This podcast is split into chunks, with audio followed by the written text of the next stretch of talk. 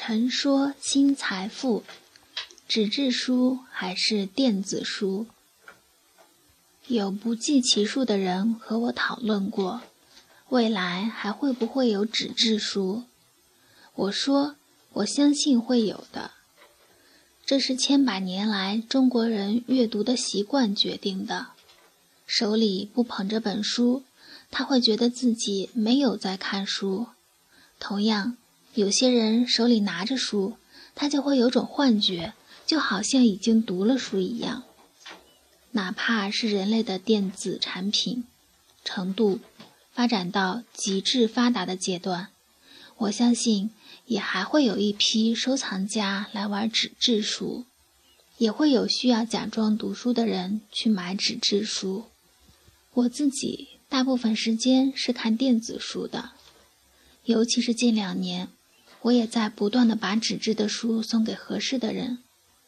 未来可能我只有收藏的有些年代的书，和能够随时查阅的电子书。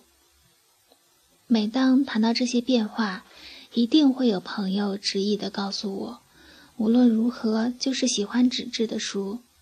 几乎这些朋友全部的理由都会基于，因为电子书没有用手翻页的感觉，没有墨水的香味。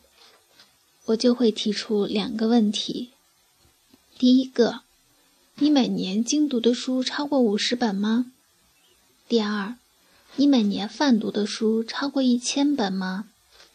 比较聪明的朋友会马上反应过来，说：“哦，对，我读的书比较少，所以买纸质的是可以的。真要是大量泛读各个领域的书，一年读一千多本书，一本三十块，那么还真舍不得买。”有没有过上大学的人说过，还是不上大学挣钱挣得多？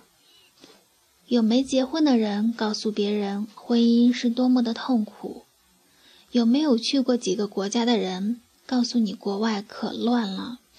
被家里人安排去国企工作的人告诉你市场上工作可难找了。